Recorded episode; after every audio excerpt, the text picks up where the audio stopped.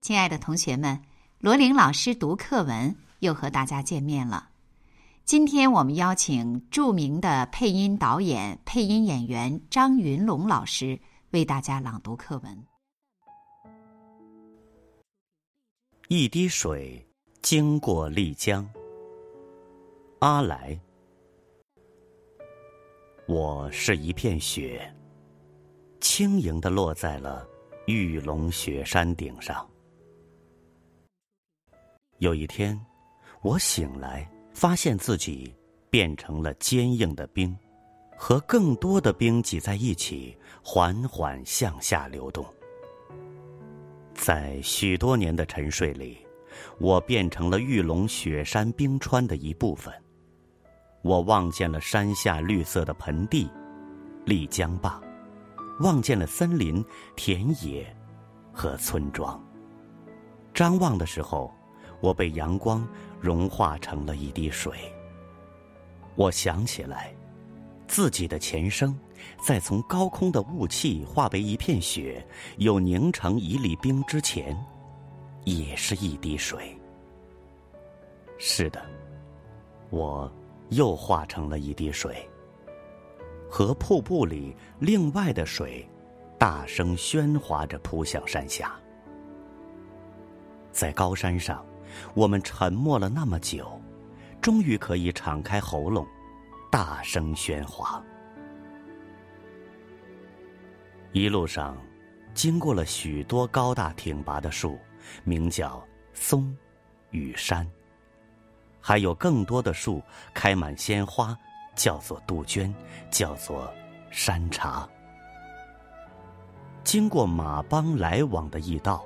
经过纳西族村庄里的人们，他们都在说：“丽江坝，丽江坝，那真是一个山间美丽的大盆地，从玉龙雪山脚下一直向南铺展开去。视线尽头，几座小山前，人们正在建筑一座城，村庄里的木匠与石匠。”正往那里出发。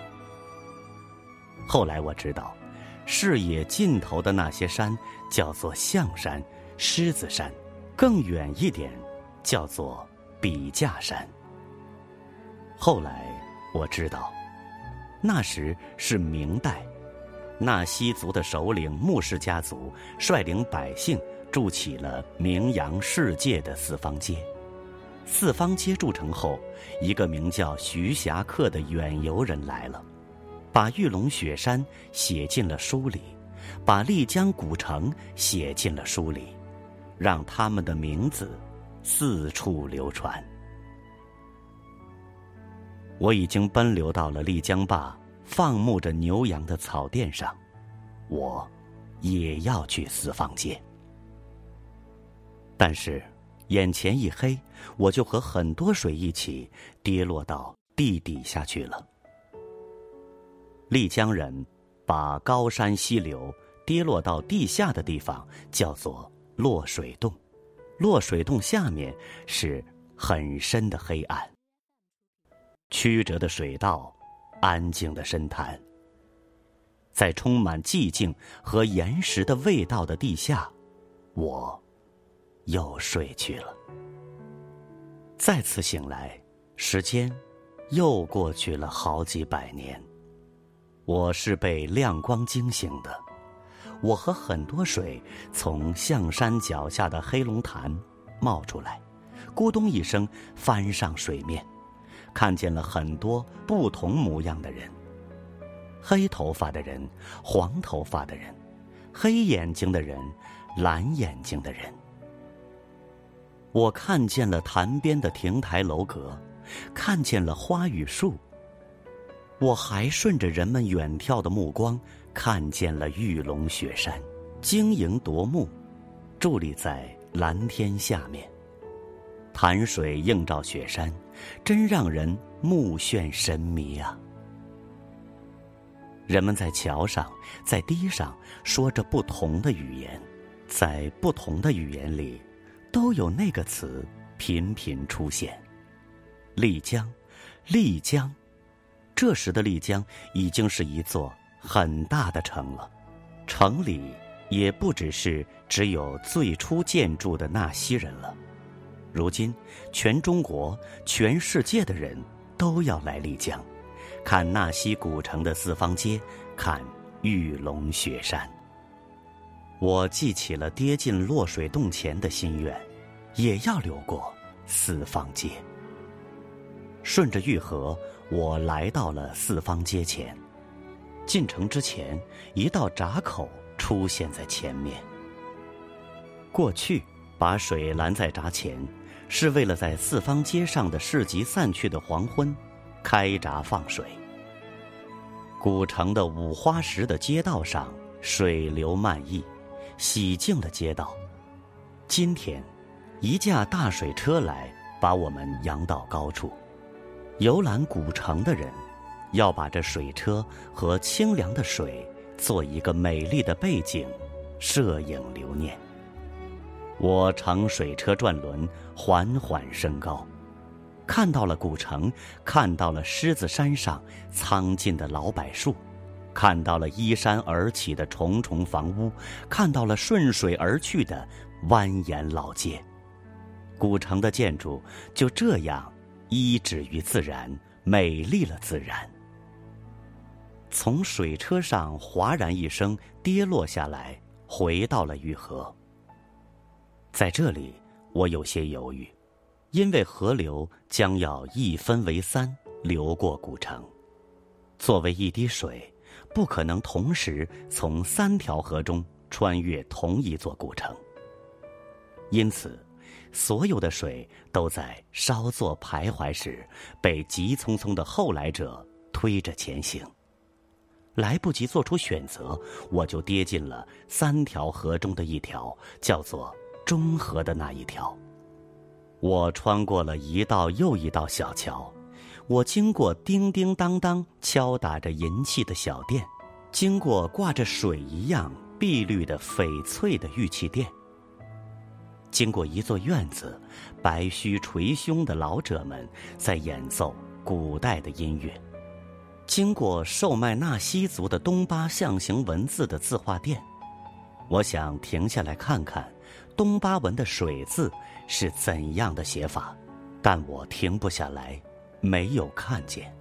我确实想停下来，像被掺入砚池中，被蘸到笔尖，被写成东巴象形文的“水”挂在殿中。那样，来自全世界的人都看见我了。在又一座桥边，一个浇花人把手中的大壶没进了渠中。我立即投身进去，让这个浇花的妇人把我带进了纳西人三方一照壁的院子。院子里，兰花在盛开。浇花时，我落在了一朵香气隐约的兰花上。我看到了，楼下正屋主人一家在闲话，楼上回廊寄居的游客端着相机在眺望远山。楼上的客人和楼下的主人大声交谈。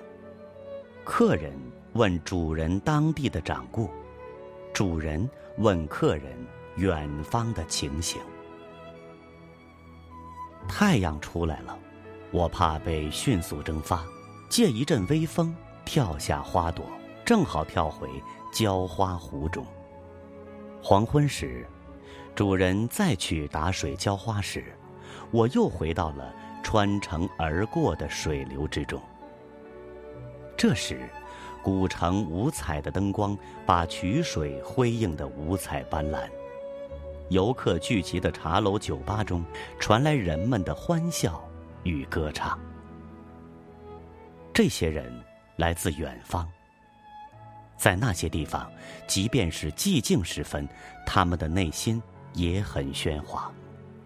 在这里，尽情欢歌处，夜凉如水，他们的心像一滴水一样晶莹。好像是因为那些鼓点的催动，水流得越来越快。很快，我就和更多的水一起出了古城，来到了城外的果园和田地里。一些露珠从树叶上落下，加入了我们。在宽广的丽江坝中流淌，穿越大地时，头顶上是满天星光。一些薄云掠过月亮时，就像丽江古城中一个银匠正在擦拭一只硕大的银盘。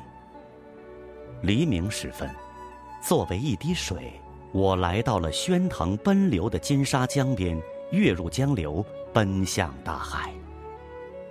我知道，作为一滴水，我终于以水的方式走过了丽江。